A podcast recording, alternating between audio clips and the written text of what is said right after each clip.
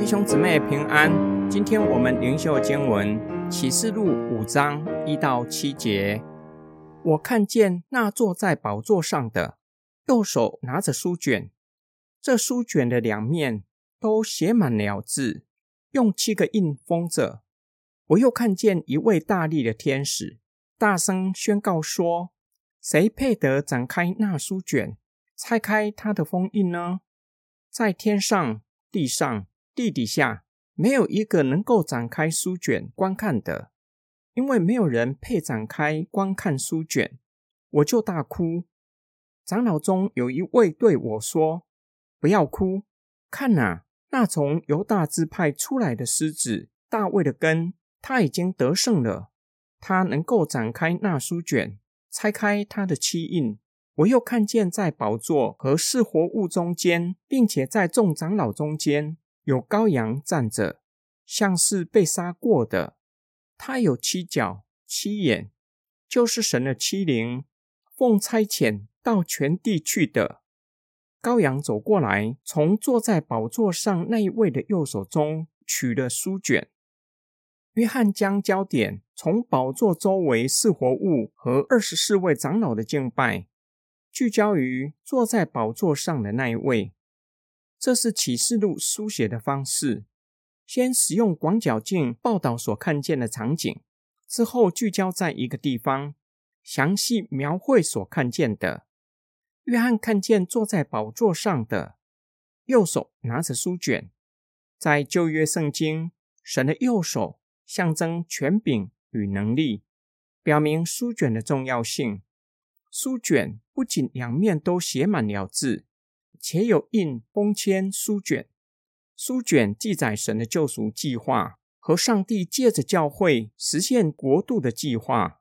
约翰又看见一位大力的天使宣告说：“谁配展开那书卷，拆开它的封印呢？”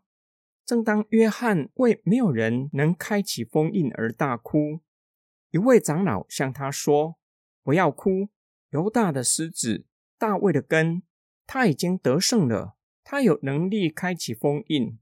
约翰看见在宝座、是活物和二十四位长老中间，正是他们所敬拜的。有羔羊站着，表明是活着的，像是被杀过的，曾死过，也就是被钉在十字架上的耶稣基督，是赎罪的羔羊，从死人中复活。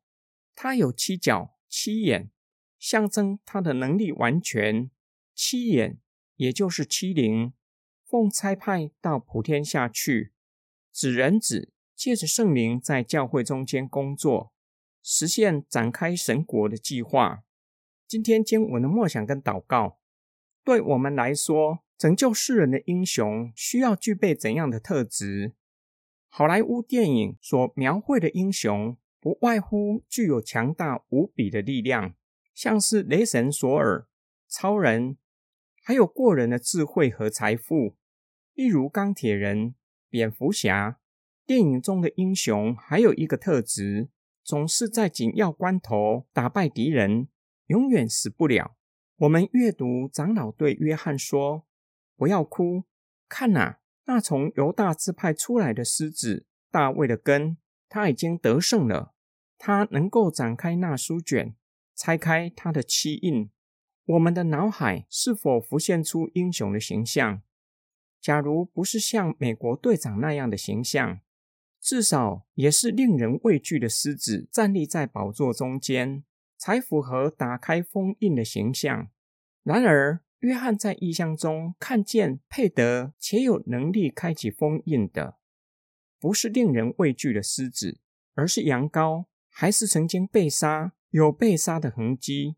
先知以赛亚早已经预言受苦的仆人尼赛亚无家型美容，也没有令人羡慕的美貌，不是以色列人所期待的英雄，不是要带领以色列人推翻罗马帝国。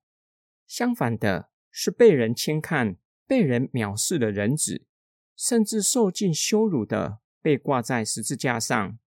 神借着被杀的羔羊成就救赎计划，又借着圣灵让微不足道的教会将神的国彰显出来，最后使神的国完全实现。这正是创造生命、在全地掌权的神打败仇敌的方式。以羔羊面对四处游行吼叫的狮子，看起来好像是软弱无力的作战方式，却是战胜了罪恶和死亡的权势。我们一起来祷告，亲爱的主耶稣基督，感谢你成为我们的赎罪祭和挽回祭，使我们的罪得着赦免，止息上帝的愤怒，让我们成为神的儿女。感谢主。你在十字架上受死，又从死人中复活，胜过罪恶和死亡的权势，使一切相信你的人也可以胜过罪恶和死亡。感谢主，因着你已经复活，差派圣灵住在我们的里面，使我们可以参与在国度的事工，使教会可以将神的国体现出来，在圣灵的工作之下。让神的国完全显现出来。我们奉主耶稣基督的圣名祷告，阿门。